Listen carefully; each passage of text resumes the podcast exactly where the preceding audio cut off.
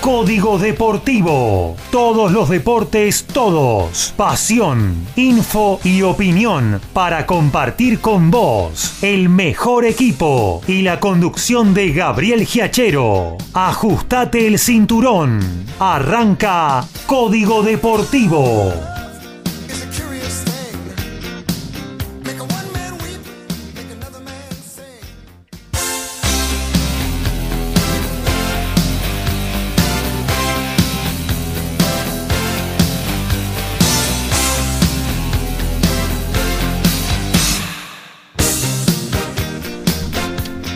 ¿Qué tal? ¿Cómo les va? Muy pero muy buenos días. Aquí arrancamos una nueva edición de Código Deportivo, miércoles por la noche hasta las 23.30. Ahí le damos paso a nuestro compañero Alfredo González con media hora a todo rugby, muy buena música y su TMO, tu momento balado. Pero antes nosotros durante una hora y media vamos a estar destilando información, opinión, pasión sobre todas las disciplinas deportivas. Y ya, sin más, vamos a ir a la presentación de todos nuestros especialistas. Em, primero le tengo que decir que la manera de comunicarse con nosotros, sobre margen derecha de la página de la radio tenés el lugar para dejar tu mensaje, tu apreciación, tu consulta, tu crítica, lo que vos quieras. ¿eh? Participa, hace con nosotros esta nueva edición de Código Deportivo, también a través de cualquiera de nuestras aplicaciones o si nos querés enviar un WhatsApp lo podés hacer al 11 7005 2196. Y ahora sí, vamos a arrancar a presentar a nuestros columnistas. Arrancamos con el fútbol y el señor Horacio Boquio. ¿Cómo andás, Horacio? Hola, muy buenas tardes, muy buenas noches y muy buenos días. Eh, Gabriel, compañeros, audiencia. Eh, con muchísima información como es habitual y con mucho fútbol jugándose en este momento. Hemos tenido actividad eh, en el torneo local por la Copa Argentina en la tarde de hoy. Ahora ya estamos en el entretiempo en Córdoba. En la Copa Libertadores también está jugando un equipo argentino, en este caso Estudiantes de La Plata más toda la información de los diferentes torneos que se están disputando entre el día de hoy por la mañana, por la tarde y por la noche. Exactamente. Bueno, ahora vamos a presentar a quien también está en el estudio, el señor del rugby, el señor Alfredo González. ¿Cómo andás, Alfredo? Muy buenas noches, muchachos y audiencia acá presente nuevamente en el estudio para otra jornada más de mucho deporte en este código deportivo que hacemos miércoles y sábados. Y en lo que respecta al rugby, hoy tenemos información directa porque en el día de hoy se dio a conocer la lista de los 31 jugadores que van a ser parte de los Jaguares 15 en la Superliga Americana de Rugby y también el comienzo en poco tiempo del torneo de la urba y de todos los torneos eh, en general en Argentina con nuevas reglas eh, que World Rugby ha implementado ya en otros lugares del mundo, que ahora se van a implementar en Argentina y un poquito por ahí también de lo que está sucediendo con Ledesma, desde que se fue, quién va a ser el sucesor, un poquito más de eso también. Nos vamos hacia Valvanera a, a saludar a nuestro especialista en tenis, el señor Lautaro Miranda. ¿Cómo andás, Lautaro? Hola Gaby, muy buenas noches para vos, para todos los compañeros y para toda la audiencia. Una semana en la que tendremos Copa Davis y ya desde el lunes estuve yendo al Buenos Aires Lawn Tennis Club para justamente traer las novedades que tienen estos primeros tres días de entrenamiento. Mañana a las 11 de la mañana se hará el sorteo para determinar en qué orden eh, se jugará el día viernes y por, supuesto ya viernes y sábado eh, la acción, el tenis en la catedral con Argentina y República Checa, por supuesto con muchas ansias por ver también cómo se desempeña Guillermo Coria en la silla de capitán y, bueno, ansias de, ver un, esperemos, triunfo de, la selección argentina que le permita disputar eh, la fase de grupos de la Copa Davis en septiembre. Claro que sí. Eh, esto va a ser dos singles el día viernes, el dobles y los dos singles finales, de ser necesarios, el sábado, ¿así es? Claro. Eh, la idea de esto es que también el, el dobles abra el día sábado, también hacerlo un poco más interactivo y que de esta manera los singlistas del viernes, que, que, se supone que el primer día es como el día fuerte, eh, puedan en todo caso jugar el dobles del día eh, sábado para o definir la serie o para tirarla para algún lado. Claro. Eh, sí, serán entonces los dos singles, competirá el uno de un país contra el 2 del otro. Es decir, eh, Diego Schwarman, que es el 1 de la Argentina, competirá contra el singlista número 2 por ranking de la República Checa. El viernes arranca a las 12, el sábado a las 11 eh, y los partidos son al mejor de tres sets porque también era una duda que me venían consultando. Ya la Copa Davis desde el 2019 no se juega al mejor de 5 sino al mejor de 3 así que es una serie de 5 puntos. La, la, nación que gane tres partidos será la vencedora y obtendrá el boleto a la fase de grupo de la Copa Davis en septiembre. Desde el microclima de los polvorines aparece Daniel Medina, el especialista en básquetbol y en automovilismo. Hoy estoy, estoy mal de la cabeza, ¿bien? ¿eh? ¿Cómo anda, Dani? Buenas noches. Buenas noches, Gaby. Buenas noches, compañero. No estás mal de la cabeza. Yo hago básquet y automovilismo. Sí, no, pero, pero tengo más dudas. Estoy, estoy dudamelo hoy. Ah, estás dudamelo. Bueno, bueno, no te tiras. Más dudas que certeza. claro. espera, que le digo a mi señora algo. No, tirá la camiseta que dice CCCP, tirala. La roja esa, tirala. Tirala. Y la que, dice, la que tengo de Alemania Oriental también, tirala. Tirala. Tirala. Bueno, este, no, no es que esté, con miedo, no. Se hacen un asado y uh, está bueno para que prenda el fueguito, ¿no? No, pero bueno, por las dudas, qué sé yo. Acá pasan algunos chicos a veces con la camiseta celeste y amarilla o azul y amarilla, qué sé yo. Bueno, eh, entonces ya me da miedo también, no sé qué decir. Este, bueno, gente, este, muy buenas noches, por supuesto, tenemos de todo, información en básquet y en automovilismo. En básquet tenemos, acaba de comenzar este, el, vivo del puntero de la Liga Nacional de Básquet en el Estadio de las Ciudades. Eh, Kim ya está jugando ya con eh, la Unión de Formosa, uno de los equipos que está en la lucha por no descender. Tenemos muchas novedades también eh, en, automovilismo. Tenemos nuestro gran pollo que ha, ha, hecho su primer ensayo en la Fórmula 3 en serio, se podría decir, no un ensayo para todos, sino un ensayo ya para una carrera que va a ser dentro de poco, para el 20 de marzo, en Shakir. Estamos hablando de Franco Colapinto, vamos a comentar. Por ahora un agradable, un buen ensayo, se podría decir nada más. Este, y bueno, cosas, novedades en turismo carretera, novedades en TC2000, carrerón que hubo en la clase 2 de turismo nacional el domingo, carrerón realmente, no tanto en, en la clase 3, pero también, también se las trae. Y una novedad, este, no soy muy habitual de comentar, tampoco lo voy a hacer hoy, pero sí en la próxima seguramente. El Top Race que fue bastante interesante. Tanto el sábado en su carrera sprint, que ganó Jan Reutemann, como en la carrera del domingo. ¿eh? Bastante interesante con un parque de 20 y 22 autos. Bien. Eso es otra cosa. Eso es otra cosa. Se ve diferente. Vamos a ver se ve diferente y este y también las mismas autoridades que tienen esa, esa categoría están haciendo eh, están trabajando muy duro por el tema del TC 2000 vamos a tener que pronunciarlo así gente otra vez como antes como cuando lo íbamos a ver a, al autódromo acá. TC 2000, van, están trabajando duro, vamos a hablar un poco de las fechas, de la desorganización organizada. Parece que la AFA está a cargo de todas las carreras de automovilismo, me parece. Sí, porque van surgiendo, viste, los temas. Si lo comparamos y lo vamos a hacer brevemente con el calendario europeo mundial, que está totalmente fijo, ¿eh? obviamente con una suspensión en toda la carrera para una nación, pero está totalmente fijo, realmente es, una barbaridad. Y por supuesto el básquetbol con el, fin de la ventana, de la dramática y la pesada ventana este, eh, para el Mundial 2023 de Argentina, que jugó con Panamá el día sábado, que la vamos a, a, comentar, comentar algunas declaraciones que hicieron, no los jugadores, sí, que reportaron a varios, pero sí el técnico, que realmente, no sé, pienso que está en otro, eh, en otro planeta. Y por supuesto, como no podía ser, vamos a hablar en básquet de San Lorenzo del Mar.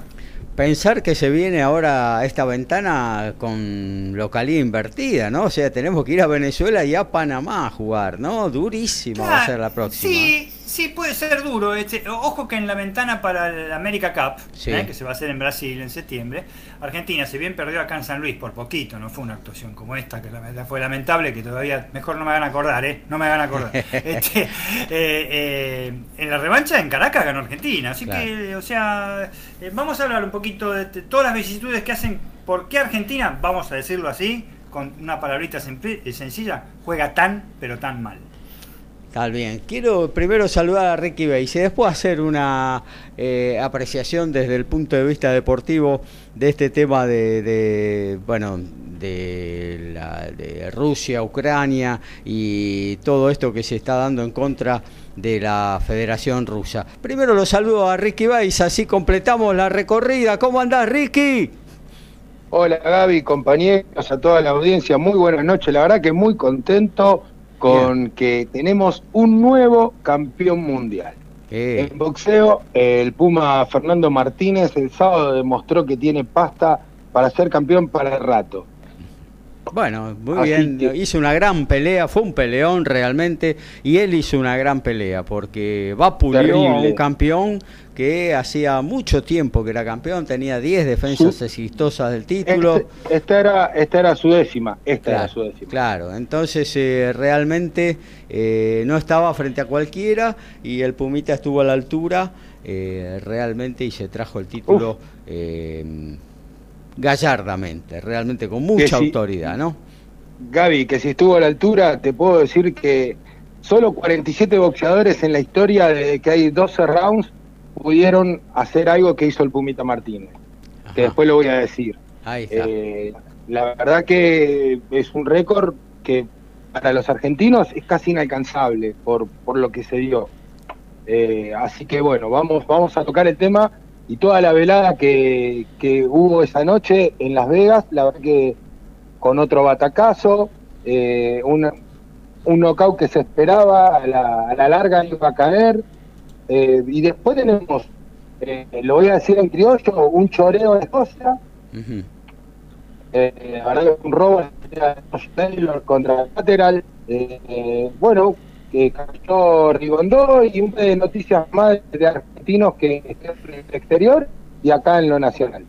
Ahí te estamos de, de a ratos te estamos perdiendo un poquito, ¿eh? así que, que- quédate quieto. A ver, se me- ahí me voy a quedar quieto. Ahí, ahí, ahí, no camines mientras hables. ¿eh? No Perdón, porque si no, no me, si no me voy a olvidar. Este, Ricky, ya te lo dije por redes sociales, discúlpame. Y discúlpame, Gaby. Sí. Este, emocionante cuando habló el chico argentino cuando salió campeón. Emocionante. Sí, sí, sí, sí. Una humildad increíble. Emocionante, realmente fue emocionante. Eh, se caían las lágrimas de solo verlo, eh, con la alegría que tenía, eh, típica de una persona que la viene luchando de hace rato, desde muy, muy abajo en su vida, no solo como boxeador, en su vida, ¿no? Y bueno, ahora le llega la, la parte buena y ojalá la pueda aprovechar y saber usar también, ¿no?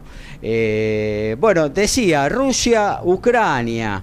Bueno, ahora estamos todos contra Rusia, ¿no? Nada de Rusia sirve. Yo digo una cosa a nivel deportivo. Está claro que no se pueden hacer eventos en, en aquellas naciones por una cuestión de seguridad. Ahora, ¿qué tienen que ver los equipos, los atletas rusos que se han ganado eh, el derecho a participar con su esfuerzo y con su calidad para distintos eventos que ahora todos lo están suspendiendo? digo yo, ¿qué tiene que ver? ¿Por qué mezclamos tanto una cosa con otra? ¿No? Ahora se viene con que Rusia es lo peor de todo, lo peor de todo, cuando yo que sé, los norteamericanos nunca lo suspendieron, ¿no? Cuando pues, los norteamericanos creo que estuvieron en Irak, me parece que estuvieron en Afganistán, creo que se dieron En una Siria, vueltita Libia. por Libia. Sí, en Panamá tuvieron. Claro, siempre, sí. siempre están de turistas. Están, Están de turistas. turista, no, no van, no. en no. Vietnam, Bueno, eh, y nunca, nunca pasa nada. con- participan en todo, los atletas son los mejores del mundo, de hecho son en muchas disciplinas los mejores del mundo, y tienen el derecho a participar lo mismo que los eh, atletas y participantes rusos de cualquier disciplina. Está claro, no se va a ir a jugar la final de la Champions League eh, en San Petersburgo como estaba previsto. Tampoco se va a jugar el Mundial de, de, mm, de volei que se tenía que jugar a, a casi a- hacia fin de año. Está más que claro. Pero, ¿qué Sí, pasa? hay gol de Estudiantes de La Plata. El uruguayo Rogel está ganando 1 a 0. Estudiantes al Audas Italiano están igualando ahora la serie. Ahí está. Eh, así que bueno, con esto terminamos porque hoy no hay mucho tiempo, pero tenemos sobrada información para compartir con nuestros oyentes. Sí, cortito con eso que, que vos estabas hablando, justamente yo subí algo a mis redes sociales que tiene que ver con la pelea de Canelo Álvarez y Dimitri Vivol, que eh, le prohíben salir con la bandera rusa. Eh, y la verdad que yo, total, como decíamos, estoy totalmente en desacuerdo. Eh, este chico se ganó eh, el derecho a estar ahí con su bandera porque representa a sus amigos, a su familia y a su país, a su nación. No tiene nada que ver en decisiones eh, políticas. Tal cual, tal cual. Bueno, y no solo los estadounidenses han invadido, ¿eh? también los amigos de Países Bajos, también los amigos de, de Inglaterra, Fíjate. Inglaterra ni hablar, ¿no? Israel en Ni Palestina. Claro. Eh, Tengo, igual tengo, tengo un pequeño datito sobre eso que acabas de decir. Entre Estados Unidos, Países Bajos, Francia e Inglaterra tienen el total de las 63 colonias que todavía se existen en el mundo. Ahí está. Bueno, pero no, pero jueguen en todo, ¿eh? No, y las favor. armas químicas en Irak no existían, pero mataron un millón de personas. Claro. Ahí no sé su, jugar, siguieron las competencias con los norteamericanos, así que, pero bueno, Y ellos tienen sí. portales, la embajada tiene portales acá, como es Infoemba, que ya sabemos que ellos tienen sus voceros, y después quienes ah, eh, figuran un sector como opositores políticos, que son representantes de ellos. Claro, tal cual. Tenemos el capitán del mundo está en América y el subcapitán está mirando Europa de unas islas. Hablamos de deportes, de todo un poco también. En Código Deportivo ya arrancamos. Medina, González, Boquio, saben de lo que hablan.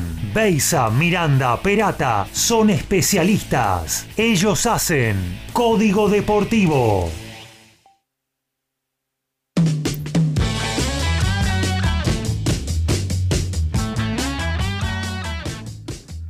En automovilismo se presentó la tercera fecha del turismo carretera, por fin, en cuenta agosto la van presentando, se, llevó a cabo en el campo argentino de Polo, pero la, presentación será en otra provincia. ¿Por qué digo esto? Porque la tercera fecha del turismo carretera se disputará el 27 de marzo con el Gran Premio Río Uruguay Seguros en el trazado de Concepción del Uruguay. Será la tercera y la, la- vigésima edición de esto. Recordemos que en el 2014 Matías Rossi fue el primer ganador, solo se ausentó en el 2020 a causa de la pandemia de COVID-19. El último ganador allí fue el año pasado Jonathan Castellano, escoltado por Diego Santini y Agustín Canapino. El día de ayer se confirmó la baja de Cristian Garín del máster de Indian Wells y como consecuencia directa ingresó Juan Manuel Cerúndolo, el tenista argentino de 20 años que jugará por primera vez en su carrera en el desierto californiano y que espera hasta a una baja de ingresar también al Master 1000 de Miami. Y en el básquetbol, la pelota naranjada, estamos hablando en el mara- maravilloso o no tan maravilloso para la gente de California mundo de la NBA. Dallas ganó, y Dallas Mavericks estamos hablando, ganó y profundizó tremendamente la crisis de Los Ángeles Lakers, que están más laguneros que nunca. Luka Doncic vivió en Los Ángeles y los, los, los chicos de, eh, de Los Ángeles no pudieron, a pesar de la, de la figura y de, la- de las 26 unidades, 12 tableros de LeBron James, pudieron alcanzarlo. Están fuera de todo, están en el décimo lugar hasta ahora en la conferencia oeste. Insólito, ¿no?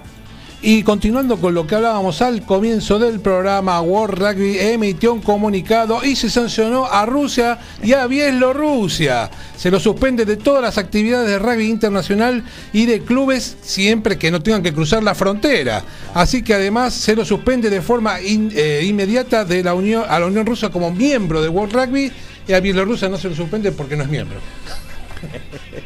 Y la Recopa Sudamericana en el partido de vuelta, estamos en el entretiempo, Palmeiras como local igual a 0 a 0 con Paranaense, recordemos partido de ida, habían igualado la semana pasada 2 a 2. Guillermo el Chacal Rigondó cayó por puntos frente al filipino Vicente Astrolabio en fallo unánime 95-94 las tres tarjetas que coincidieron los jueces. Cabe destacar que el Chacal visitó la lona en el octavo salto. Mi pregunta es, ¿será el fin del cubano de casi 40 años? Bueno, ahí la dejó picando el amigo Ricardo Beiza y nos metemos en lo que tiene que ver con el fútbol. Primero vamos al vivo porque se está disputando Copa Argentina y también eh, la fase esta previa de mm, Copa Libertadores que tiene como protagonista a un equipo también nacional, Horacio. Sí, exacto. Eh, ya estamos casi en el final del primer tiempo. El tanto lo marcó el zaguero el uruguayo Agustín Rogel. Puso en ventaja ahora Estudiantes 1 a 0, están igualando la serie con el Audax italiano, un partido este primer tiempo muy trabado, eh, muy disputado, el, el, equipo chileno se cierra bien atrás y Estudiantes llegó con un magnífico cabezazo de su zaguero central y ahora la serie está igualada y bueno, el estadio es un hervidero. Y el otro partido que tenemos en vivo es el de Boca Junior, está jugando con Central Córdoba de Rosario, están igualando 1 a 1 en 5 del segundo tiempo, Nicolás Orsini a los 19 abrió para Boca, igualó Guido Divani, el centro delantero de Central Córdoba, para el equipo Charrúa y los de Juan Rossi en este momento eh, meritoriamente están eh, en un empate, en un partido muy muy peleado con, con Boca, que sí presenta varios cambios, pero que no dejan de ser jugadores titulares en cualquier equipo. Juan Rossi es Juan José Rossi. El... No, no. Ah, nada que ver. No, Juan Antonio Rossi es este. Ah, nada que ver, claro. Pues estaba Juan José Rossi, el Yaya El Rossi. Yaya Rossi, el que jugaba como número 8 en River, Newell's Old Boys, Banfield. que sí. salió de Newell's, claro, Claro. por eso lo asocié No, con no. Rosario y pensé que El era... que sí creo que es familiar está jugando de lateral Paulo Killer, Ah, que claro. debe ser seguramente algo del Colorado. o del de- Colorado de Daniel Pedro, de alguno de ellos. De, claro, el que jugaba Sí, de es familiar, eh. central. Es No familiar. sé cuál es la relación, pero sé que es familiar. Y estaba el otro Alfredo Killer que llegó a jugar eh, después en Quilmes también, todos de la misma época, ¿no? También, también, también. Tendrían que ir en cana por asesinos. claro. Después están los killers que contratan los equipos pensando que son killers y después no le hacen un gol ni al arcoíris, ¿no? También. Los número 9, ¿no? Uf, conozco varios en Chicago. yo sabía que iba a saltar, yo sabía que iba a saltar Ricky. El, el que contrató un 9 que, que hasta ahora en las cuatro primeras fechas del torneo ha marcado goles es Mauro Boselli en Estudiantes, ¿no? Oh, ¿Cómo está Boselli, no? Sí, sí, en los cuatro partidos que se han disputado ha marcado. Bueno, Y además son los cuatro triunfos que ha tenido Estudiantes. ¿no? Ahora tiene que marcar también a nivel internacional, porque en Chile, bueno, perdió 1 a 0 estudiantes y hoy para darlo vuelta, por ahí viene el gol de Boselli, Y ¿no? Quizás en una de esas le termine dando la clasificación. En caso de pasar, eh, ya se sabe quién va a ser el rival en la fase 3, es el Everton, eh, el Everton de Chile, Chile. Así que nuevamente va a tener que viajar para el lado de la cordillera en caso de, de superar al Audax italiano. Mirá, el Everton que viste la camiseta de Boca. Eh, Eh, similar a la de Boca, ¿no? Un azul un poquito más clarito, pero eh, el equipo del Everton está en Rancagua, creo que está. El Everton no. No, justo no, no sé en qué parte está de... Me parece que en Rancagua, eh, puede ser. ¿Es Rancagua? Puede ser, no sé, ahí me quedó una confusión, Rancagua o el Ahí tuvimos la- dije sede del Ya te mun- dije tres ciudades. La sede del Mundial de, de Chile que jugó Argentina en el año 62 era en Rancagua. Exacto, porque nada tenemos, lo daremos todo o algo así, dijo Carlos Dico. No, a mí también. Ujú. A mí. Ese mundial es que nos, también. nos comimos seis con Checoslovaquia. No, eso fue en el 58 No, en Suecia. Ah, en 58. Suecia, en Suecia, claro. Ahí nos No, comimos tres con Inglaterra, 3 a 1. 3 a 1 con Inglaterra, sí. eh, creo que le ganó 1 a 0 a Bulgaria y después no sé si empató con Hungría 1 a 1, algo así, quedó 0 a eliminado. 0, 0, 0 a con, 0. Con, con Hungría, sí. Bueno, y quedó eliminado. equipo. Everton es de Viña del Mar. Viña del Mar. Ahí está. Eh, Viña del Mar. Dicen que es muy lindo. Sí, sí, sí. El tal a clásico. cortar- festi- ¿Cómo? Voy a cortar un poquito el, el audio mío porque está llegando el camión de basura, así que no quiero que se escuche.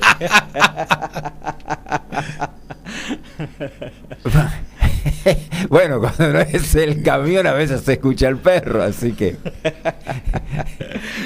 Eh, Ricky es así, eh, es un genio. Bueno, eh, ¿Qué más podemos compartir de fútbol, amigo Horacio? Porque ya se viene una nueva fecha, ¿no? Se viene una nueva fecha, sí, está disputándose la fecha número 5 de este torneo eh, de perdón, primera porque- división. Perdón, porque, discúlpeme, para, para hacerlo ordenado. Ayer empezó la Copa, o sea, la fecha de Copa Argentina, y mañana creo que hay partido. Te- que- Sí. eh, ¿Cerramos con eso? ¿Qué te Sí, la? Copa Argentina tuvo ayer eh, la victoria de Vélez en cancha de Lanús 5 a 0 ante Chipoletti de Río Negro. Colón eh, ganó en el Monumental de Rafaela 2 a 1 a Sportivo Peñarol de San Juan.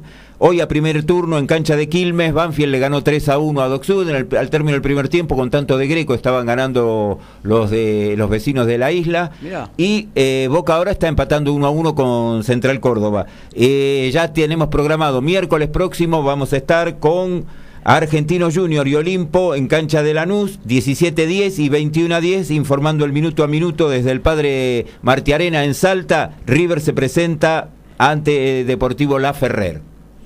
Muy bien, mañana no hay partido entonces. No, de Copa Argentina no, mañana sí hay el comienzo de la fecha 5 del torneo. Ya empieza la fecha. Sí, sí, mañana tenemos programado a Central Córdoba de Santiago del Estero con Rosario Central, se va a jugar eh, desde las 21.30 y eh, una noticia que fue de del el mediodía ya de hoy, eh, confirmada la desvinculación de Iván Delfino en patronato, pidieron la renuncia ya que, bueno, el equipo de Paraná con un empate y tres caídas, ayer perdió en el cierre de la cuarta fecha 1 a 0 en Tucumán, está en una situación muy complicada, divide por tres temporadas y es eh, uno de los dos promedios más bajos y está bastante alejado ya de, los eh, equipos que tenía más cerca, ya que han conseguido buenos resultados en el último fin de semana y bueno, ya la directiva por ahora lo va a dirigir eh, interinamente un ex jugador de patronato, estudiantes de La Plata, Sarmiento que ha dado muchísimas vueltas como Gabriel Graciani. Ah, mira, Gabriel. Pero, eh, ¿qué? ¿Dejó el fútbol, Gabriel? Y estuvo jugando en Sarmiento hasta hace muy poco tiempo. Claro, hasta el, Hasta el final de año, cuando terminó el contrato, sí. Ah, mira, no es un jugador joven. Y Graciani debe estar en 34 más o menos. Por eso, todavía te- tiene, me parecía que tenía hilo en el carretel. Bueno,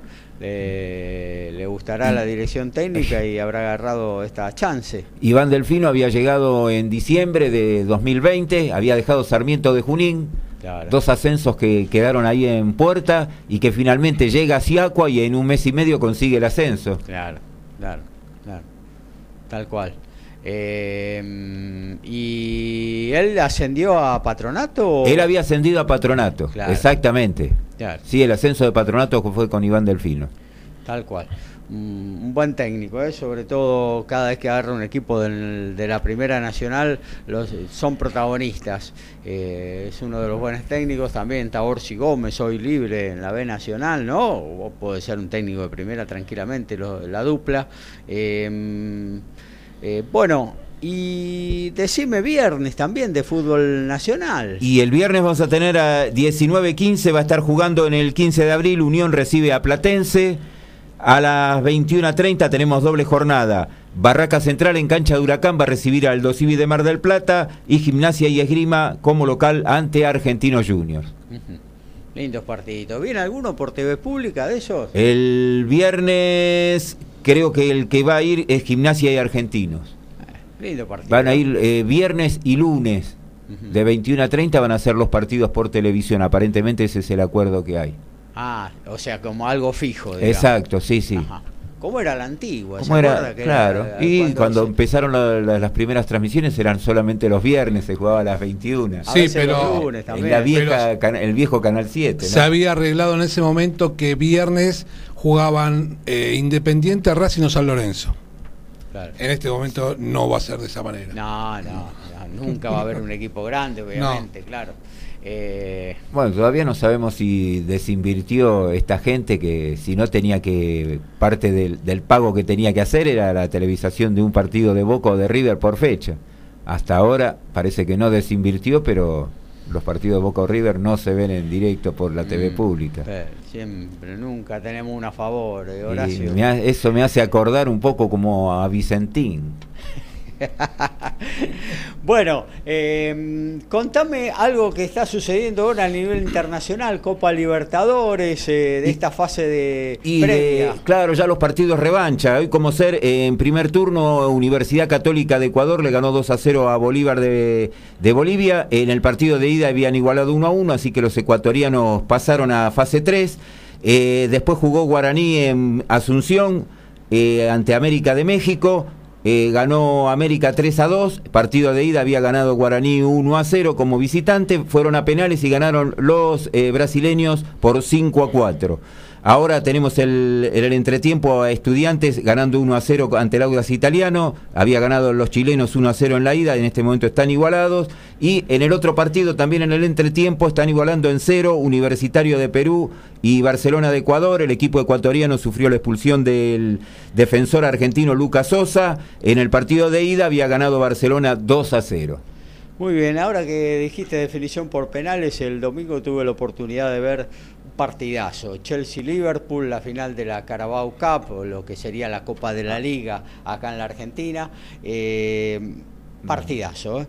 0 a 0, increíble, tras 120 minutos, pelotas en los palos. Creo que es el partido con más eh, con el récord de goles anulados. El VAR intervino y anuló dos o tres goles. Eh, bueno, y se vino la definición por penales, faltando un minuto para terminar los 120.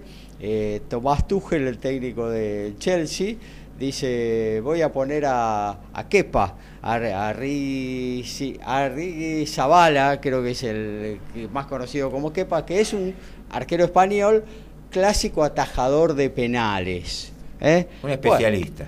Bueno, ahí se fueron dando los penales.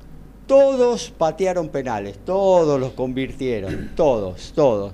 Sí, Llega el momento que tienen que patear los arqueros, ya no quedaban más jugadores y después empezaba la segunda ronda. Patea el, el arquero del, de- del Liverpool, convierte y va Kepa, que eh, había entrado para atajar penal y para hacer definitorios. En, ¿Qué pasó? A la, a la hora de- y pinchó una nube, menos. mierda. ¿Qué, ¡Qué papanata!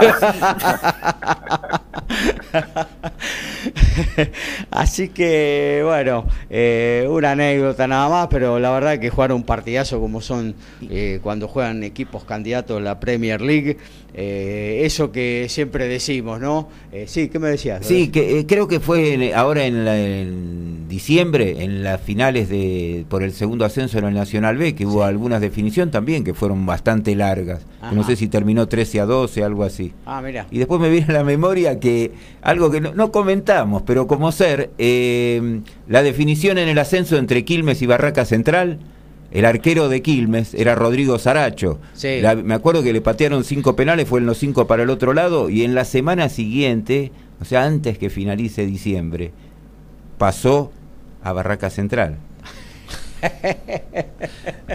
Cosas que pasan acá nada más. Flandria Colegiales. Flandria Colegiales, muy bien, muy bien, muy buen apunte. Después está el icónico. ¿Cuál fue el partido ese de Atlanta? ¿Con quién? ¿Con Lanús? No. No, una vez hubo un Racing, Racing Argentino, estaba en la cancha de claro. Ferro. Ganó Ah, Racing Argentino. Argentino era el que, se, el que pateaban penales después de los. que se Sí. terminó como 13 a 12, una no, cosa así. vein- vein- 20 a, a Lo que pasa es 19. que hubo varios penales Sí. cerrados, pero claro, pero en total creo que terminó como 13 a 12, no sé si patearon No. como 18 o 20 Sí, penales. claro. 18 a 17, si no me equivoco. Claro, Y Atlanta Temperley también. Creo que eso pasaron Ah. los 20. ¿eh? El Atlanta Temperley, exacto, cuando definían el ascenso. Fue una definición Que- de Claro, en el, ascenso. en el 82 que salió campeón San Lorenzo definía Atlanta Temple. Y bueno, el, anteri- el histórico es obviamente este Lanús y. Y, y Platense. O Platense. Y Y Platense. la noche de Osmar Miguelucci en la cancha de San. Lorenzo. El partido de Racing y Argentino se patearon 44 penales y ganó Argentinos 20 a 19. 20. Mirá, ahí Sí. está, No atajaba, Fi- Fi- Figueroa atajaba por alguno de los dos. tal cual. Bueno, No. aquí cerramos. ¿eh? No, no, en Racing no estaba. Pero en argentino no. ¿Cómo? ¿No, ta- no atajó en argentino, Filiol? Sí, pero eso fue en el 84, creo, Ah, no, 85. Ah, no estuvo en esa super definición entonces No. ninguno de los equipos, está bien. No, no. No, no, porque Filiol estaba en River en la época, no, de, de los campeonatos de la Bruna, atajaba a Filiol. Claro, lo que ocurre que cuando fue lo de los penales creo que fue como en el 89, Ah, claro. Sí. más o Ah. menos. Sí, fue en el 89, que no sumaban para, eh, Para el pro- para el promedio, pero sí para el campeonato. Un partido que yo me acuerdo porque estaba en la cancha, echaron a Rubén Paz y a Redondo ese día. Jugaron los dos con 10 casi todo el segundo tiempo. Ahí está. Sacaron el fútbol, digamos. ¿Cómo? Que sacaron el fútbol, se echaron a Rubén Paz y a Ah, Redondo, sí. después quién jugaba. Dos zurditos espectaculares, realmente dos jugadores de otra galaxia para lo que estamos viendo hoy en día aquí en el fútbol argento. Eh, hay perlitas, ¿eh? de todo un poco compartimos con nuestros oyentes en esta, la 103 de Código Deportivo. Sigue Dudamel, ¿eh? sigue Dudamel a full. Eh, No duda que los centrales de Chicago tienen ustedes, Sí. Gabriel. ¿Habrá sido la, la Terrible, mojadura del sábado? ¿No tenemos auspiciante para eso? no, parece que no, algún... ¿Quién, quién fue el que le pega con el tobillo y le pega en la canilla cuando termina el primer tiempo en la línea de Chicago y se pierde el gol? Maciero. Maciero. Maciero. Mamita, mamita quería un blooper. No me haga acordar, no me haga acordar. Cosas que pasan en Matadero. Bueno, eh, actualizamos fútbol y, básquetbol. Y sí, cinco minutos ya del segundo tiempo y sí, hay gol de Palmeiras, Ser Rafael. Ahora Palmeiras gana 1 a 0 al Paranaense y se está adjudicando la Recopa Sudamericana. Y en básquetbol, por, la- eh, por una fecha de la Liga Nacional de Básquet, por supuesto, en el Estadio Ciudades, Quimsa de Santiago del Estero, el puntero y gran puntero de, de- de la liga, está derrotando por 40 a 24 a, eh, Lu- a, mm, la Unión de, de- Formosa. Iba a decir Luz y Fuerza, estoy más de que nunca. Este, restando 4 minutos para finalizar el segundo cuarto.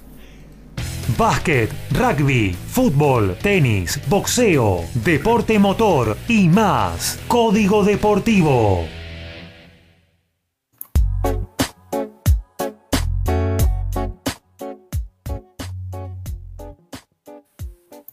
Automovilismo, algo que puede parecer insólito, pero que se está barajando en, algún momento, porque ha habido reuniones con el CEO de la Fórmula 1, Stefano Domenicali, y el gobierno argentino. Las mismas fueron en diciembre del año pasado, con la posibilidad que Argentina vuelva a, a retomar el Gran Premio de Fórmula 1 que no se corre desde 1998. ¿Cuál sería el probable circuito? Aunque les parezca mentira, sería en MDQ, en Mar del Plata, un, un circuito que estaría en la zona de Playa Grande y comprendido en una pista que ingresa a la Escollera Norte, recorre la avenida Peralta Ramos en gran parte de 5.000 metros, con 18 curvas y un ancho de pista entre 12 y 16 mes- metros, una especie de circuito como el Gran Premio de Arabia. No digo que sea imposible, pero es, re- es recontra imposible. Federación Internacional de Tenis anunció la suspensión de las selecciones de Rusia y de Bielorrusia para las competiciones por equipos. Estamos hablando de la Copa Davis y de la Copa Billie Jean King, eh, que recordemos Rusia es la nación que ganó las última, la última edición tanto de la competición masculina que es la Copa Davis como de la competición femenina que es la Copa Billie Jean King y de esta manera no podrá defender su título. Y además tanto ATP como WTA eh, eh, obligarán a los tenistas rusos y bielorrusos a competir bajo bandera neutral. Y por supuesto esto afecta al flamante número uno del mundo Daniel Medvedev quien en su perfil de ATP figura sin bandera y sin nacionalidad. Y en básquet, por la Liga Nacional de Básquet, en caída li- libre y a triunfar, a triunfar, porque Riachuelo de la Rioja dio la sorpresa ante Boca la bombonerita y ayer le ganó con 31 puntos del americano Gary Ruiz. Los riojanos triunfaron 71 a 70 al Ceneice, que viene con 6 derrotas de los últimos 8 partidos. Así Riachuelo se logró meter entre los 12 mejores, que da lugar a playoff, mientras que Boca no pudo acercarse al tercer puesto y sumó una derrota que preocupa aún más.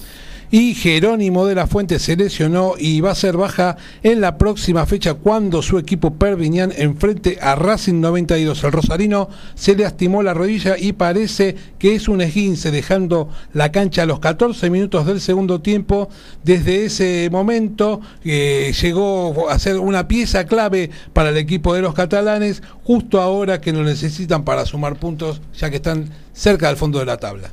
Y hay segundo gol de Boca en la Copa Argentina. Nuevamente Nicolás Orsini, 21 minutos del segundo tiempo. Ahora Boca le gana 2 a 1 a Central Córdoba. Recordamos que en caso de pasar, el equipo Geneise va a jugar en 16 avos ante el ganador de la llave entre Ferrocarril Oeste y Justo José de Urquiza. En Santa Fe, por el cetro ligero Fedelatín, la uruguaya Mayra Moneo le ganó por puntos a nuestra compatriota Estefanía Lanís en decisión unánime, pactada a 10 asaltos. Y por el título sudamericano supermediano, Abraham Bonarrigo le ganó a Juan Gabriel Rizo Patrón por nocaut técnico en el segundo asalto. Muy bien, nos metemos en lo que tiene que ver con el tenis. Se viene Copa Davis, Argentina, República Checa, viernes y sábados en el long tenis. Le damos la palabra a quien más sabe del tema, el señor Lautaro Miranda. ¡Pa! ¡Qué presentación! ¡Epa! Eh. no, no. Tengo Chupate esa mandarina. Eh, bueno, eh, buenas noches nuevamente para todos los oyentes. Eh, Warman, Baez, Federico Coria, Horacio Ceballos, Máximo González son el equipo argentino. Hoy estuvimos conversando en el Buenos Aires Lawn Tennis Club eh, un poco con el pequeño Arman, un poco con Sebastián Baez también eh, con el mago Guillermo Coria, que bueno, el capitán se hace el misterioso y todavía no revela quién será el segundo singlista. Bien sabemos que Diego Schwarman, por supuesto, va a ser el, tenista número uno de Argentina en este fin de semana, pero no sabemos aún si jugará Sebastián Báez el segundo single o si será la oportunidad para Federico Coria. Eh, todo indicaría, ¿no? Por supuesto que sería la, hora de, de Sebastián Báez sobre todo porque estaba en la convocatoria original. Recordemos que originalmente Federico Del Bonis había sido convocado por el capitán, luego tras la semana en Chile Federico debió someterse a un tratamiento de cadera eh, por el cual debió bajarse de la eliminatoria y de esta manera es que entró en su reemplazo eh, Federico Cori, por lo cual todo indicaría que eh, el que vaya a jugar va a ser Sebastián Baez, un Sebastián Baez que viene a ser Chile el flamante que el pasado sábado superó a Albert Ramos Viñolas para acceder a su primera final a nivel ATP y que terminó cayendo en una ajustada final con el español Pedro Martínez 6-4 en el tercero. Sebastián que esta semana inauguró su Ay, ay, ay. Estamos hablando del puesto 62 y que tiene mucha experiencia representando a la Argentina a nivel juvenil. Eh, de hecho, ha ganado una medalla en los Juegos Olímpicos junto a Facundo Díaz Costa. El rival, la República Checa, un rival con el pelo déjame decirte Gaby que si hay un antecedente por la primera ronda del Grupo Mundial de la Copa Davis en aquel momento, Guillermo Coria hizo su debut como jugador eh, jugando de local, él había tenido una serie como visitante, pero jugando de local, aquella serie fue, fue su primera y, en aquella ocasión superó a un muy joven Tomás Verdich eh, y bueno, este es el debut de Guillermo Coria como capitán y aquella serie eh, fue en el Buenos Aires Lawn Tennis Club justamente al igual que esta. Así que hay muchas coincidencias de por medio y por supuesto hay un lindo antecedente. El más importante el jugador más importante de la República Checa es Jiri Lechechka número 94 del ranking 20 años nomás para él eh, eh, que viene a hacer semifinal del TP 500 de Rotterdam las cuerdas a Stefano Tsitsipas. Tiene un récord de 1 Ay, ay, ay, te estamos perdiendo. te, estamos perdiendo, te escuchamos muy robótico. Amigo Lautaro, es una real pena porque me gustaría palpitar lo que va a suceder en el long tenis eh, en este en este enfrentamiento. Eh, ¿Ahí va mejor? Ahí va mejor, sí. Decía, dice Kevin de Devoto, a los checos los tenemos que pasar y volver a la fase de grupos estaría buenísimo, claro que sí. Eh, que Argentina figure como habitualmente entre los principales eh, animadores de esta competencia tan emblemática como es la Copa Davis. A ver ahora, Lauti, cómo, cómo andamos con eso. A, ver, ahí estamos. Ahí está, ahí está, ahí está. Mismo. Eh, sí, para, para cerrar también, decía brevemente que eh, Lehechka, número 94 del ranking, es eh, la primera raqueta checa en este fin de semana ante la ausencia de Giri Vesely, quien disputó la final de Dubai el pasado sábado. Menos mal que no viene, ¿no?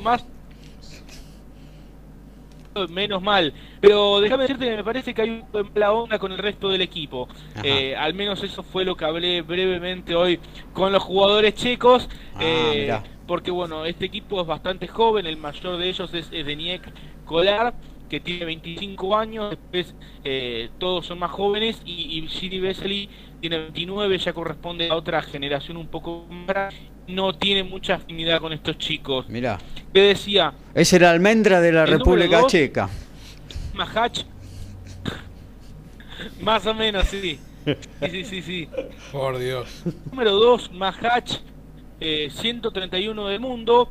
Jugó contra el Peque Schwarzman en los Juegos Olímpicos de Tokio y, le complicó la vida realmente. Si bien ganó el Peque en dos parciales, aquel de Amahach estuvo inspirado, le complicó la vida y tiene una muy buena derecha. Así que todo indicaría que Lehechka y Machak eh, van a estar el 1 y el 2 de la República Checa. En ese sentido, Mahach jugaría el viernes contra el Peque. Y si bien es una eliminatoria desde los papeles accesible, déjame decirte que viendo los entrenamientos de los chicos estos días, nada sencilla. Así que bueno, el sábado estaré ahí desde Buenos Aires Mountain Club para llevar toda la actividad y, bueno, palpitando lo que será esta eliminatoria de Copa Davis para cerrar un mes muy intenso de tenis en la República Argentina. Claro que sí. Eh, ¿El partido de dobles a qué hora arrancaría? ¿10, 11 de la mañana? ¿Por ahí estaríamos? Sí, sábado a las 11. A las 11. Fenómeno. Bueno, vamos a ver cómo podemos organizarnos para que eh, para que nos pueda llevar eh, sin un minuto a minuto eh, digamos una actualización casi constante de, ese partido, que siempre el doble es una bisagra, ¿no? Aun cuando si alguien gana 2 a 0, bueno, puede definir el partido, si está 1 a 1, da un paso gigantesco hacia la próxima ronda, ¿no? Y puesto que sí, y además Ilusión Argentina por primera vez después de mucho tiempo parece tener una pareja eh, fija, no si, no en el circuito, pero al menos sí en la Copa Davis. Ya será eh, la, segunda eliminatoria consecutiva de Ceballos, la tercera, perdóname, la tercera eliminatoria consecutiva de Ceballos González.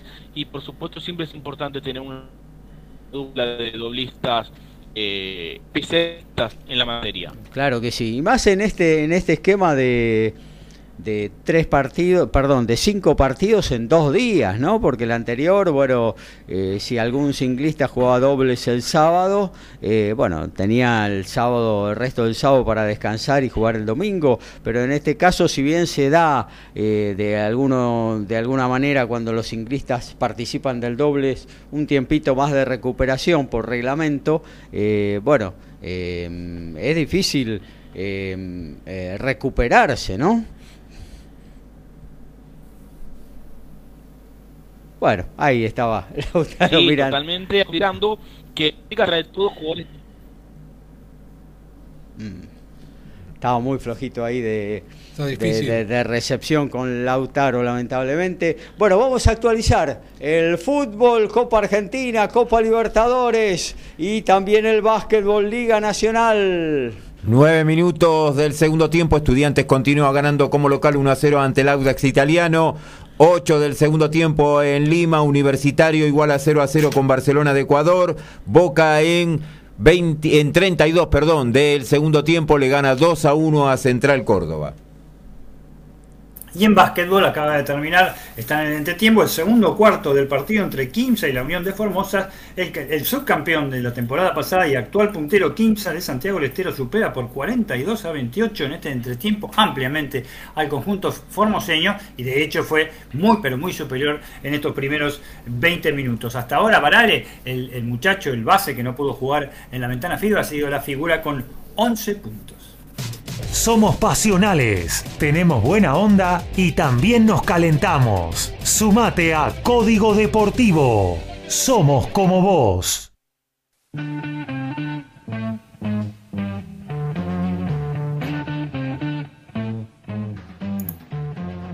Y en el automovilismo tenemos que hablar un poquito del TC2000. Tenemos que acostumbrarnos a esta fase porque el TC2000, el Turismo Carretera 2000, se eh, eh, suplanta el Super TC2000 desde que los hermanos Levice con la firma Autosport son las promotoras de la categoría actualmente, tanto del TC2000 como de la Fórmula Nacional, antes Fórmula 2.0 Renault. El objetivo pleno es el próximo 13 de marzo, eh, la primera carrera de ambas categorías, por lo menos la de TC2000, en el Juan Manuel Fangio de Rosario. Desde ya la segunda fecha, Levi manifestó que tras el arranque en Rosario ya está avanzado con los dirigentes del autódromo Ezequiel Crisol de Bahía Blanca, aldea romana, en la cual se disputó TN este fin de semana, para el 10 de abril. Con ello recuperar, recuperar esta plaza de la cual la categoría no, no visita desde el año 2007, cuando triunfó Matías Rossi con Chevrolet Astra.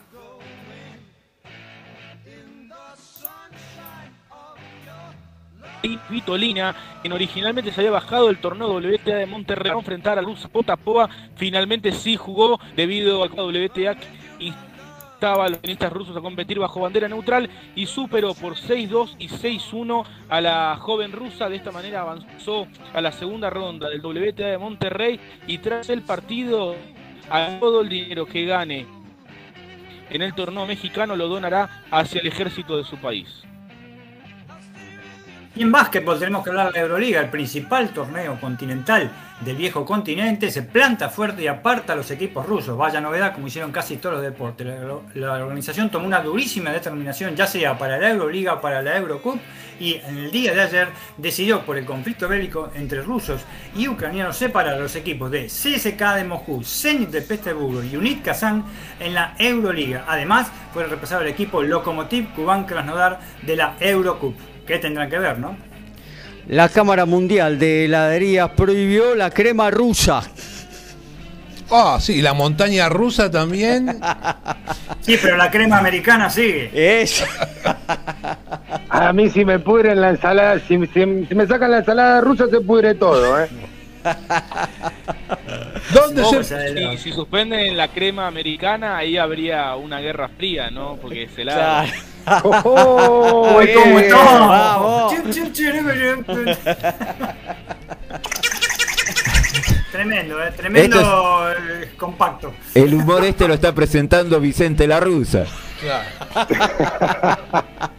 y Estamos para muchachos, cosas mayores, estamos para cosas mayores, chicos, yo le digo. ¿eh?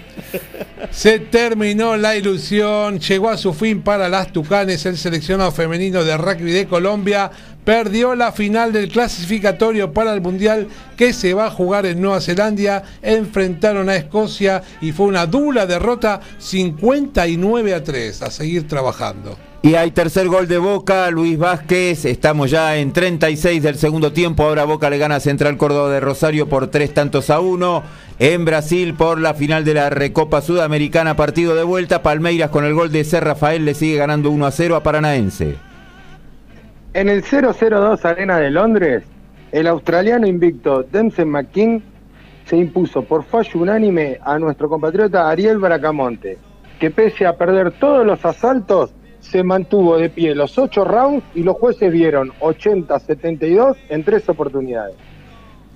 Bueno, nos metemos en lo que tiene que ver con el automovilismo. ¿Hay alguna novedad por ahí? No, por ahora no. Dale. Continúa ganando Boca 3-1. Fenómeno. Nos metemos con los autos y la voz de Daniel Medina. Como no, por supuesto, mientras no se meta Dudamel en un auto, estamos hasta las manos. Este, se llega a meter Dudamel y estamos- Mm, Sí, bien, bien, ahí está, eso me faltaba. No, ahí está, Dudamel no se mete seguro.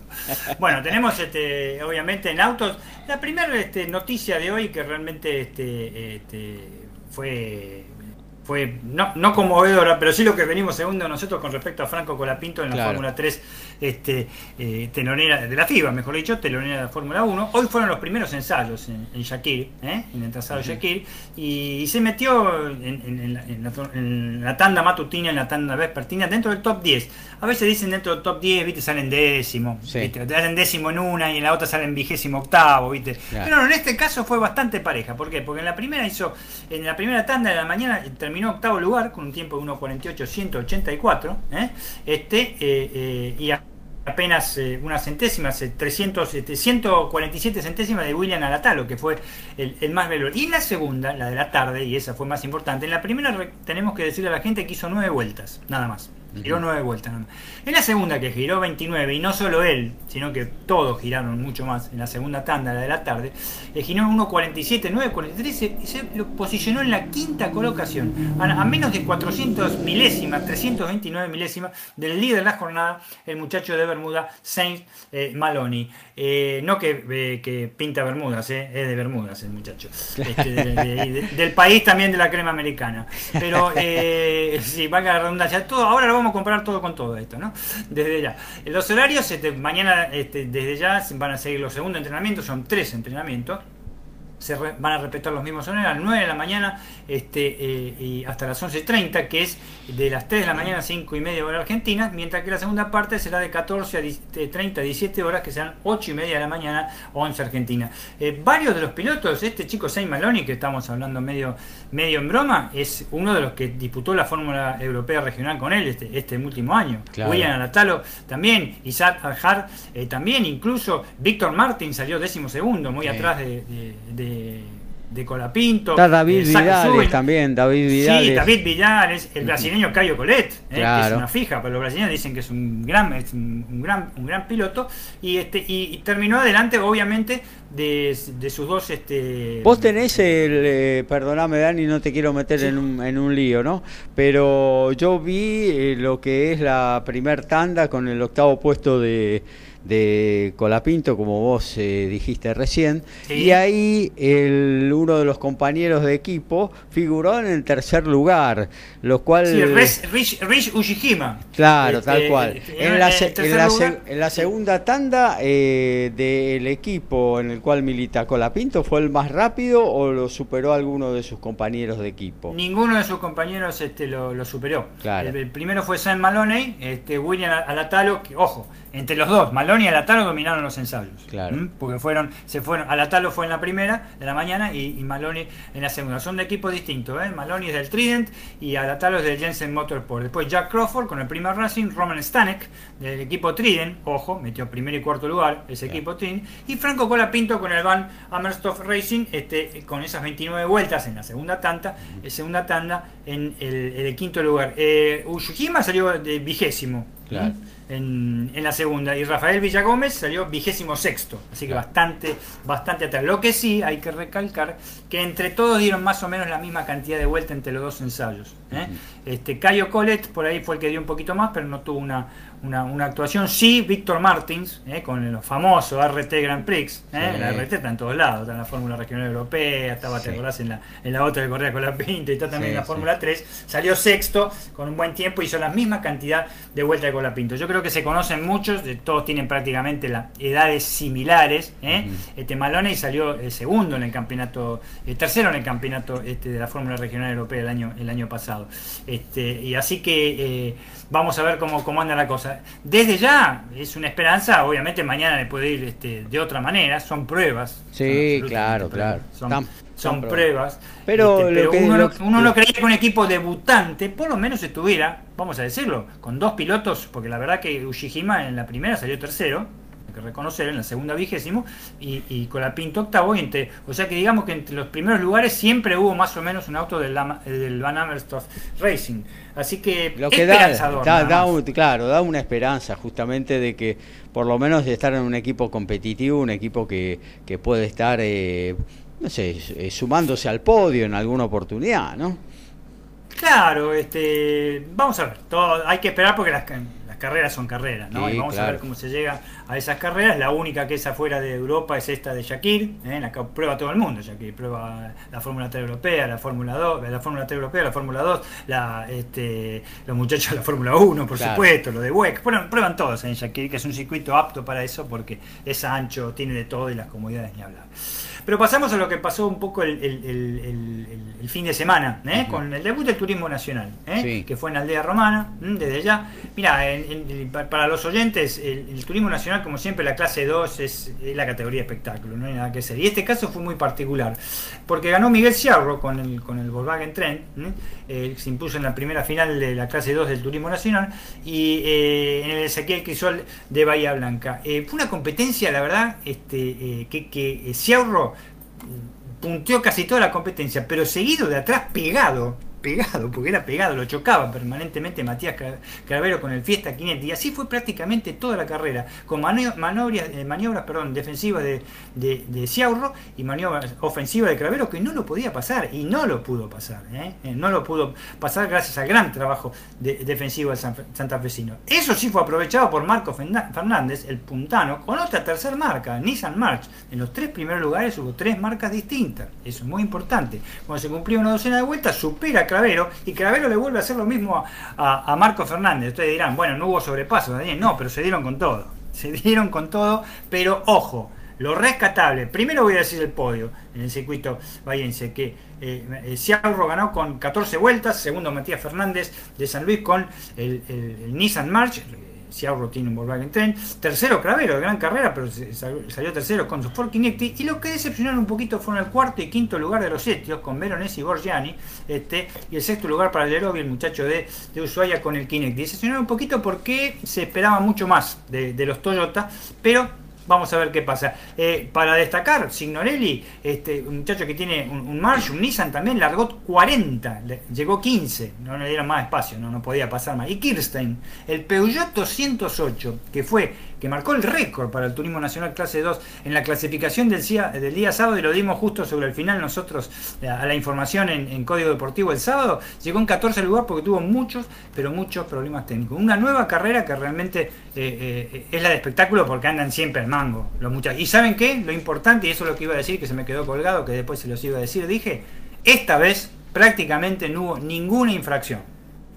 Muy pocos toques, fue algunos fuera de pista porque van totalmente al límite, pero eh, se ve que eh, eh, pusieron las cosas este, en claro este, porque el año pasado fue tremendo, se tocaban en todos lados y, realmente había, había momentos que no se podía ni correr.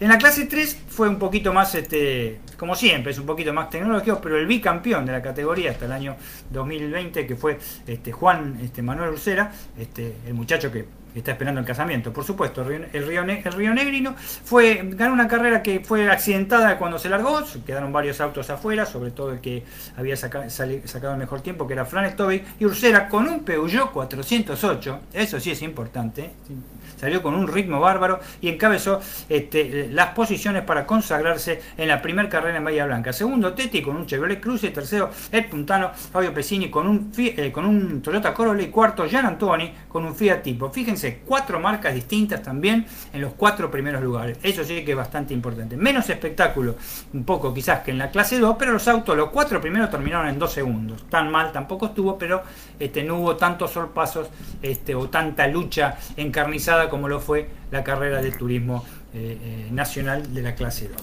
Y lo que sí este, vamos a tratar de, recalcar es que la gente se acostumbre un poquito que ahora no va a escuchar ni Mecánica Argentina Fórmula 4, ni Fórmula Renault, ni Fórmula Renault 2.0. ¿Por qué? Porque a partir de ahora, como lo dije anteriormente en el noti, se llama eh, Fórmula Nacional.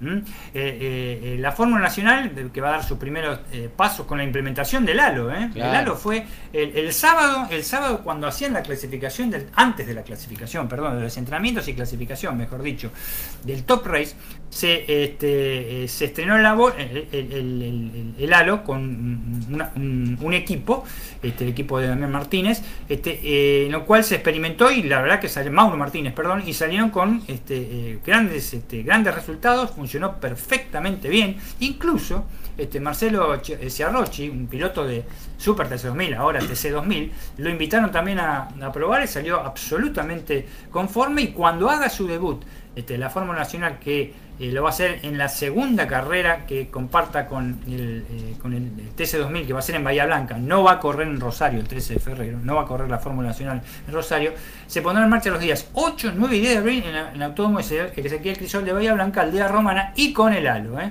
totalmente, exactamente igual este, como la, la, FIA lo, dictamina para la Fórmula 1 y con, este, ojo, la garantía, quizás, y esto también lo quería comentar, la Fórmula Renault tiene más o menos unos 20 autos también. A veces 21 o 22, pero el promedio es 20 autos. ¿eh? Lo menos que presentó el año pasado la Fórmula 2.0 fue 18. Eh, el turismo carretera 2000, según los hermanos, eh, los hermanos Levi, planean sí o sí, este, aparte de querer correr en Rafaela, aparte de querer correr en Rafaela, que ahí sería, la verdad, eh, van a tener que extremar recaudo. También un promedio de 20 autos. Y el Top Race, como dijimos antes, Gaby en las noticias demostró que eh, tuvo 20 autos. También, o sea, interesantes, vamos a ver cómo va todo, ¿no? Desde ya, pero interesantes eh, son las perspectivas en cuanto a este grupo que va a manejar este, estas categorías por el tema del parque automotor. No estamos hablando del Top Race cuando había 11 autos, eh, no estamos hablando del de, Super TC2000, que ustedes recuerdan que el año pasado lo, se criticó mucho, había 16, 17 autos en su momento, ¿no? Y no con grandes espectáculos. Y están trabajando para que sean 20, por lo menos esta, esta por lo menos. También.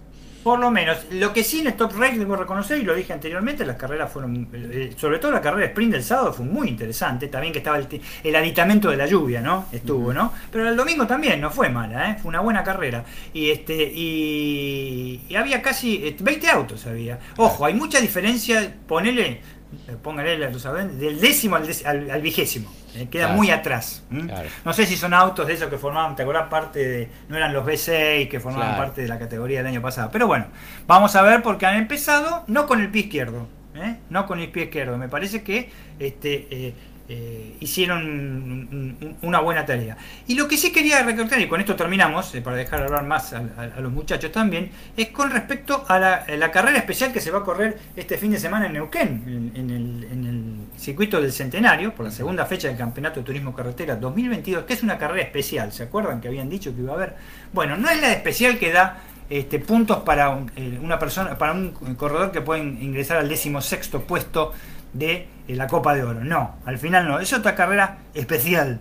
No sé por qué lo digo así, porque realmente la ACTC varía cosas completamente. ¿Qué va a pasar?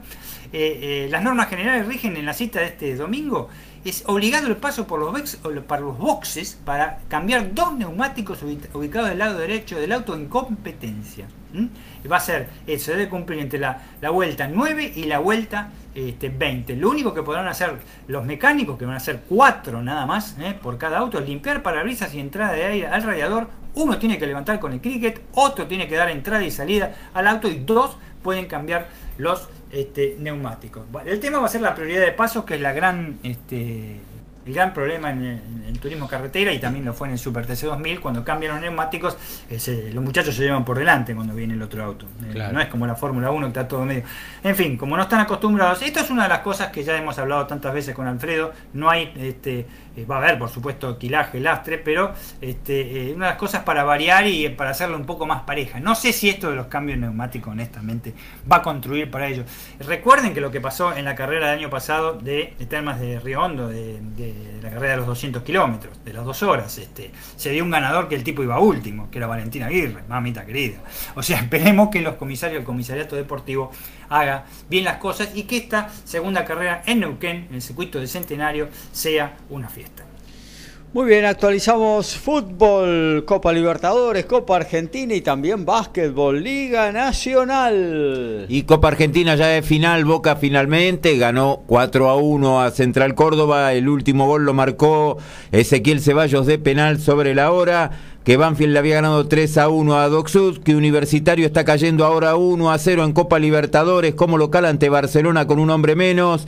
Martínez marcó el gol para el equipo ecuatoriano. Eh, Estudiantes de La Plata sigue ganando 1 a 0 a Audas Italiano. Ya estamos en 31 del segundo tiempo. Y que eh, Palmeiras sigue ganando 1 a 0 a 8 del final a Paranaense y se adjudica la, Copa, la Recopa Sudamericana. Y faltando eh, cuatro minutos en el tercer cuarto, en el Madre, el Madre Ciudades, no, en el Estadio de las Ciudades de Quimsa, Santiago del Estero, el local y puntero de la Liga Argentina, supera a la Unión de Formosa por 57 a 32. Los americanos, sobre todo el americano que ha, reemplazado a Evans, Kirundonga, está haciendo una gran tarea. En este momento ha metido 21 puntos y es muy superior al conjunto santiagueño. Este, al, al formoseño, la victoria es casi prácticamente asegurada. Hacemos periodismo. Nos encantan los deportes. Lo sentimos y vivimos al tope. Somos iguales a vos. Somos Código Deportivo.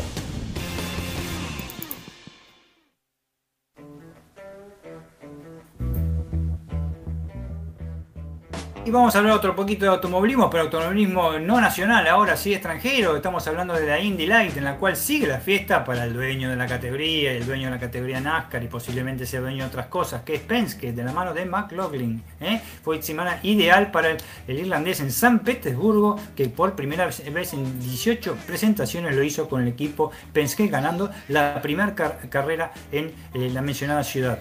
Este, el joven neozelandés, perdón, neozelandés disputó su décimo octava carrera de Indy y fue su primera victoria. El campeón de la temporada pasada, del español Alex Palou, llegó apenas eh, media centésima de, eh, del ganador. El español quedó segundo, mientras que más atrás arribó el australiano Will, Power y el francés Romain Grosjean, ex Fórmula 1, para nombrar a Fórmula 1, terminó quinto y Marcos, el suizo, Marcos Ericsson, el suizo, terminó en séptima colocación. La ciudad balnearia de Salinas, en Ecuador, será la sede de la zona americana de la Copa Billie Jean King, en la cual estará participando la Argentina y otras siete naciones americanas. En el equipo argentino, por supuesto, es duda Nadia Podoroska, quien todavía no ha vuelto a jugar al tenis y que se espera que lo pueda hacer en el próximo mes. Dura competencia la que se viene en Ecuador dentro de un mes. El básquetbol, la pelota anaranjada en el maravilloso no maravilloso este mundo de la NBA, porque hay una novela que es interminable, ¿eh? y es la de eh, Kyle Irving en su regreso a los Brooklyn Nets. Se, van a modificar a partir del 7 de marzo, y está confirmado por el alcalde de New York, Eric Adams, el tema de los no vacunados, que no quieran vacunarse, podrán entrar y podrán tener este acceso, a, sobre todo los deportistas que no hayan sido vacunados. Pero en el caso de Irving, podrá entrar simplemente al estadio, al Barclays Center, para poder, para, para poder ver los partidos, pero no todavía para jugar por una especie de letra chica que es inentendible, aún para los propios norteamericanos. El mismo alcalde de New York está haciendo lo posible para que el base de, los Nets pueda jugar y para, pueda coronar un campeonato que no se da de hace 49 años. Por ahora, los muchachos de Brooklyn están octavos y pegando, están entrando a los playoffs. Y Francia confirmó que en la ventana de julio jugará dos partidos en tierras niponas con el equipo local. Serán el 2 y el 9 de julio y es la primera vez que Francia viaja a Japón en verano. Por la Liga Española pendiente de la fecha 21, hoy Mallorca como local cayó 2 a 0 ante Real Sociedad. En la Copa del Rey, Valencia de local le ganó 1 a 0 a Atlético Bilbao, clasificando a la final. En la ida habían igualado en Bilbao 1 a 1. En Copa Italia, Fiorentina en semifinales cayó 1 a 0 ante la Juventus. El ingeniero Maswich, Daniel Combi, ante el uruguayo Eduardo Estela. Y en el combate estelar, el chileno Andrés Campo, de muy buen boxeo, mandó a la lona al colombiano Javier Martínez en el cuarto asalto con un golpe en la zona hepática. Rugby, Alfredo. Y vamos cortito, así el resto de los muchachos pueden seguir este, informando. Eh, en el día de hoy el entrenador de Jaguares, eh, Ignacio Fernández Lobe, dio a conocer el plantel de 31 jugadores que van a jugar eh, la Superliga Americana de Rugby para Jaguares 15. Como dato van a repetir solo 5 de aquellos que jugaron con el año pasado Que con Peñarol, campeones. que fueron campeones cuando jugaron con Peñarol la final del torneo. Y como comentamos que son 31, pero que habían entrenado 39, los 8 restantes van a ser parte de las reservas para ver si hubiera algún lesionado, de recurrir a alguno de ellos. Así que Jaguares 15 eh, va a viajar eh, primero a Chile. Eh, está previsto que van a hacerlo el próximo miércoles, el miércoles 9 de marzo, y el 13 ya juegan el primer partido que va a ser con Cafeteros Pro. Van a jugar las dos primeras fechas en Valparaíso. La tercera fecha van a jugar con el equipo local en Santiago de Chile. La cuarta y la quinta viajan a Ciudad del Este para enfrentar a Cobras y a mm, el equipo uruguayo de Peñarol. Y la segunda etapa y la parte final y semifinal se va a jugar en Montevideo en la República Oriental del Uruguay. Por otro lado, tenemos novedades con respecto al reglamento, ya que se va a iniciar el torneo de la urba este, dentro de poco tiempo, y un estudio que se hizo en el área de capacitación técnica y de rugby seguro, se dispuso que va a haber Scrum eh, empujando de forma libre, como era hace tiempo, como era antes. Eh, se tomarán los recaudos necesarios y se trabajará con los entrenadores, con los jugadores, con los referees y así todo el mundo que está involucrado va a tener participación y van a ver cómo desarrollarlo de la mejor manera. Esto va a ser solamente para las categorías del top 13 en primera y para intermedia. El resto, o sea, eh, primera A, B, C, segunda, tercera, desarrollo y preintermedia del top 13 y M23 van a seguir con el empuje de metro y medio. Este, de hecho, si se enfrentan dos equipos, uno de, del top 13 y otro de una categoría inferior, también se va a disponer que se empuje solamente un metro y medio. Y como eh, comentábamos también al principio, además eh, la iniciativa de World Rugby es sumar una serie de cambios también que ya se implementaron en otras partes del mundo, pero que llegan tardes a la Argentina porque empieza más tarde el campeonato. En el caso de la urba, se va a poner en vigencia cuando comience el campeonato. Se trata de generar más espacios al, al momento de atacar y que las defensas no sean tan veloces, a ver si se pueden marcar más puntos. Así que se va a implementar lo que conocemos como el 50-22. Es una una cuestión medio técnica para poder explicarlo, no vale la pena. Y la otra es la salida de drop desde la línea de try en distintas circunstancias.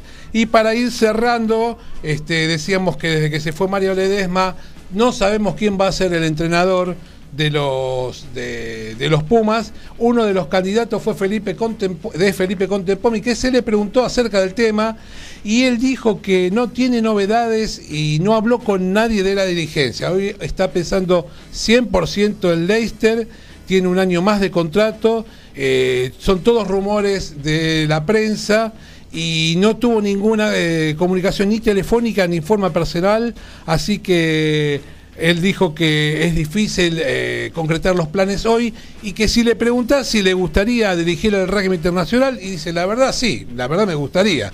Si fuera los Pumas sería una buena opción, pero la verdad no sabe cuándo va a ser. Así que hay que estar preparado para cuando llegue la oportunidad. Muy bien, muchas gracias Alfredo González. Actualizamos, sí. Gol de estudiante. Leandro Díaz en el minuto 41 Estudiantes le gana ahora 2 a 0 al Audax italiano y con este marcador está pasando a la fase 3. Recordemos que Estudiantes está jugando según la programación de AFA el próximo domingo contra Vélez Arfier. El partido está eh, en, el cronograma para las 21.30 de la noche, pero Copa Libertadores fase 3, Estudiantes en este caso ahora pasando, estaría jugando el próximo martes ante el Everton en La Plata. Quiere decir que en menos de 48 horas tendría dos partidos. Muy bien, eh, pasamos por Santiago del Estero. Rápido hacemos el marcador de Quimsa. Y con 35 de calor. 65-36 gana Quimsa en este momento incuestionable. Falta un minuto 30 segundos para finalizar el tercer cuarto. Prácticamente en cualquier momento con el cuarto cuarto va a poner el equipo alternativo el, el agente de Quimsa. La asistencia mágica, el sorpaso inesperado y el try sobre el cierre. Todo está en Código Deportivo.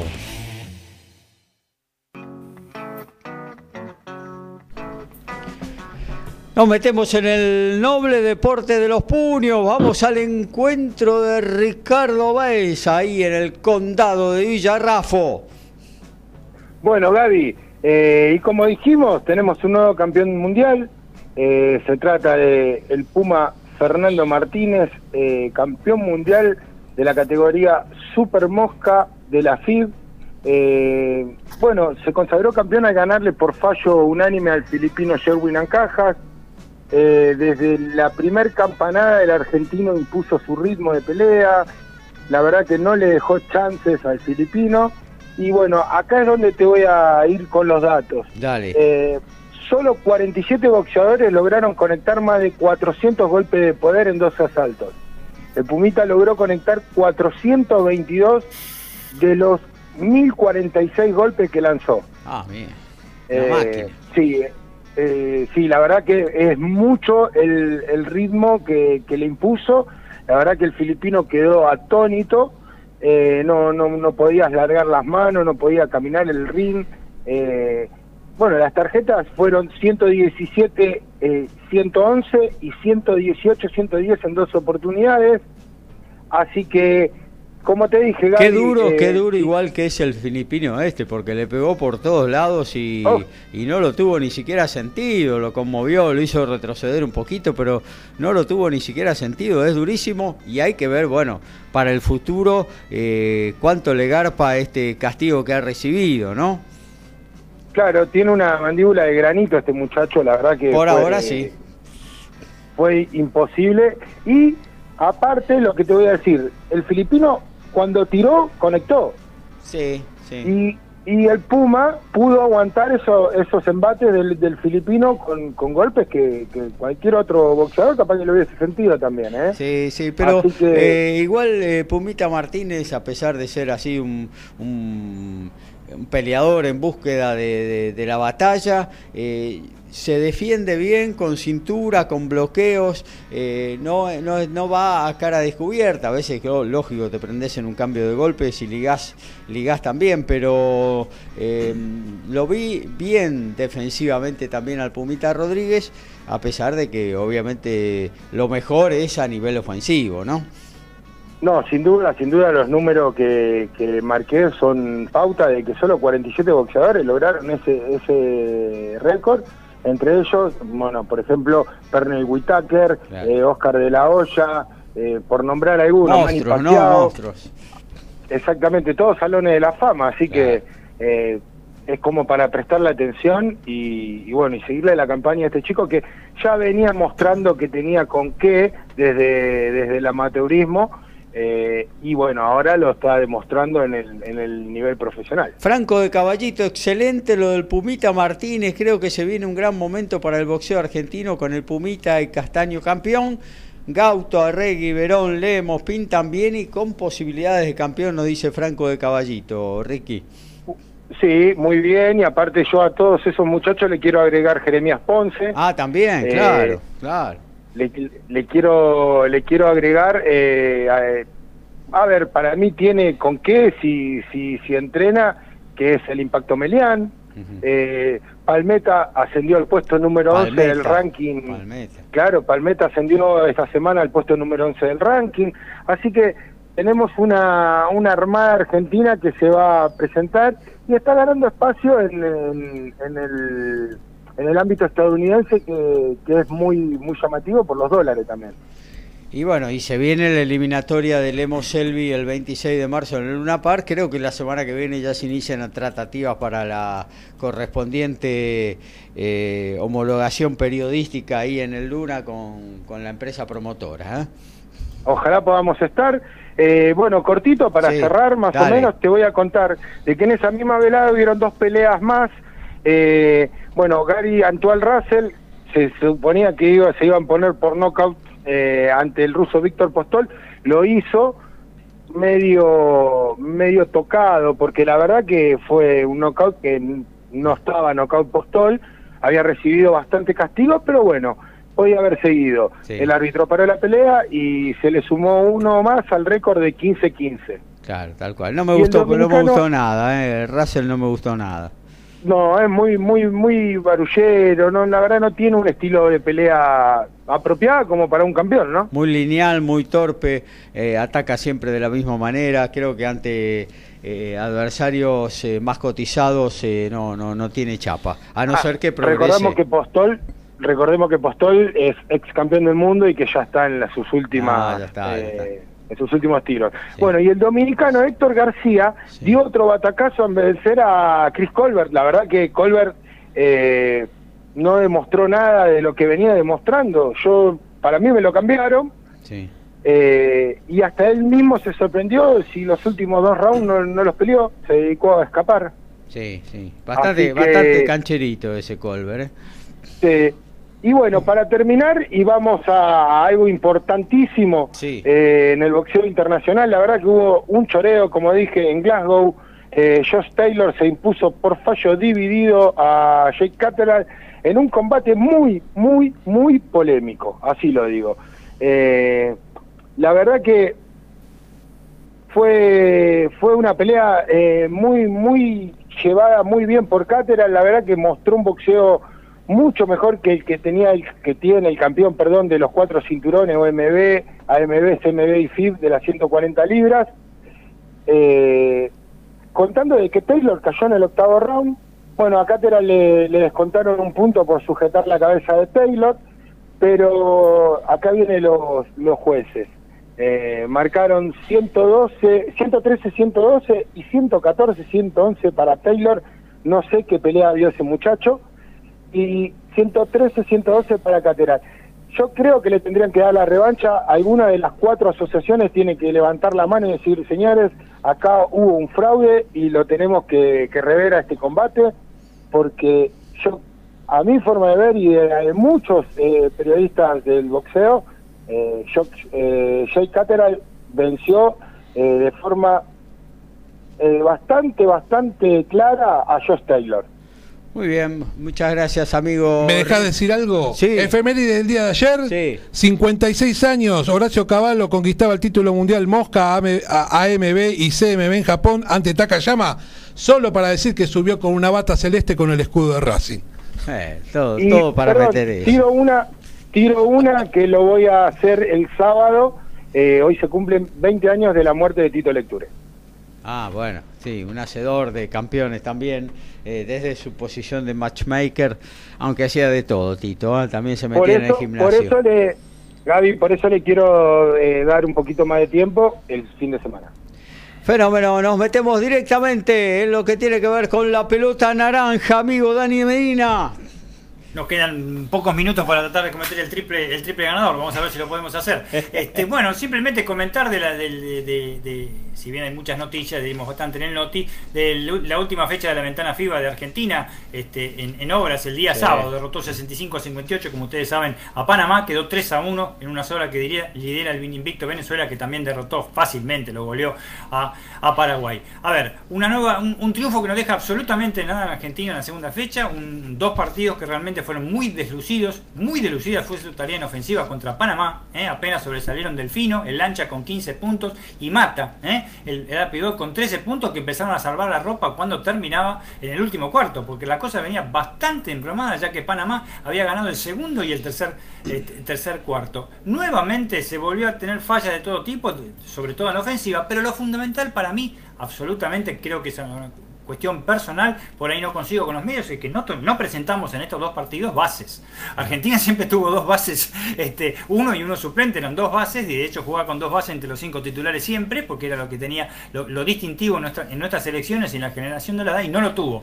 Muy apresurado, y esto es una pregunta que hizo un oyente la semana pasada, recordás este, este Gaby, justamente el miércoles antes de la ventana en obras, este, el tema de Vildosa, realmente no la pegó por ningún lado, ¿eh? se notó totalmente su falta de básquet. ¿eh? Este, quizás no en los movimientos, este, un poco lento en el traslado de la pelota, mucho traslado a veces, pero sí en el tema del goleo. Realmente fue en, famosos piedrazos que a veces en algunos casos no llegaron a área. Y por supuesto el Penca Aguirre no pudo, no pudo de ninguna manera igualar la tarea este, este, de un este, base internacional para un seleccionado argentino. Sí quizás para un base local en la Liga Nacional de Básquet, no para tamaños en cuento. Y le ganaron a Panamá que eh, yo tengo que decir algo final eh, del técnico. El técnico dice que sintió el apoyo de la gente. Yo me, me voy con el apoyo de la gente como única satisfacción. No sé qué apoyo de la gente tuvo. Eh, Panamá tuvo cuatro hinchas, no sé si vieron el partido, si alguno tuvo, eh, tuvo oportunidad de tenerlo, cuatro hinchas que estaban detrás del banco de suplente y lo único que hacían era gritar defense, defense, mamita querida. Y como, como acto notable, el notable técnico que tienen, que es Flor Meléndez, que es un Claro. gran técnico, el puertorriqueño, que dirigió varias veces a Argentina. Sí. Otra vez, 2.500 personas que no alentaron para nada al conjunto argentino.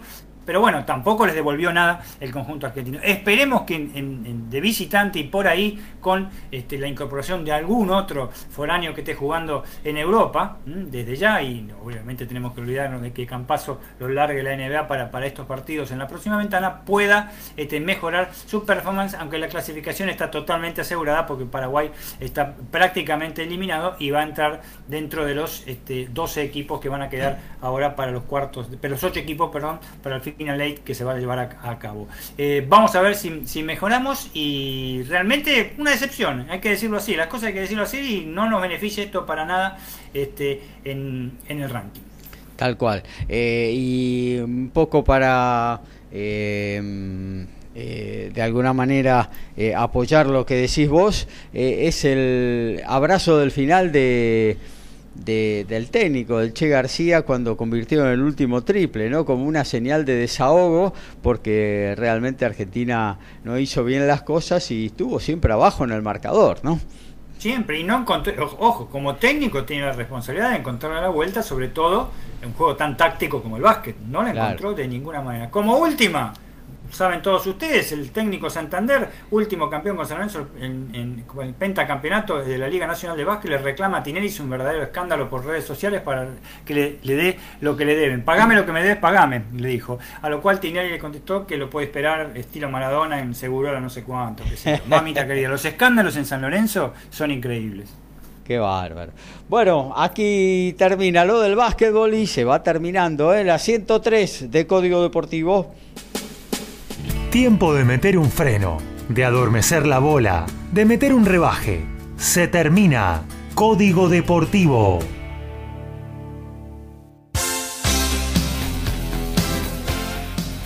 Lautaro Miranda, te saludo, gracias por estar. Nos reencontramos el próximo sábado. Después vamos a combinar cómo hacemos para que puedas estar informándonos eh, ahí a cada rato de lo que va a suceder en el dobles en el Buenos Aires Don Tenis con Argentina República Checa. Bueno, Sí, así es. Eh, Lautaro lo hemos perdido, tenía algunos problemas de conexión hoy lamentablemente. Eh, Dani Medina, un abrazo grande. Abrazo Gaby a todos los chicos y a toda la audiencia. Este, Lautaro ya está en el norte. Claro, tal cual. Eh, Ricky, nos reencontramos el próximo sábado. Bueno, Gaby, un saludo a vos, a los compañeros, a toda la audiencia y el sábado estaremos, Dios quiera, presente para hablar sobre todo lo que tenga que ver con este hermoso deporte que es el boxeo. Tal cual. Ahí está, lo saludamos también a Ricky. Eh, gracias, amigo Alfredo González. Así es, muchachos y audiencia, que tengan una buena media semana y quédate un ratito más, que vas a tener mucha información de rugby en TMO. Horacio. Y ganó Estudiantes al final 2 a 0 y ha clasificado, está jugando ante el Everton el próximo martes y también clasificó Barcelona de Ecuador hasta el sábado. Se viene TMO, eh, quédese en la sintonía de MG Radio Todo el Rugby en 30 minutos y muy buena música. Chau, chau, hasta el sábado. ¡Chau!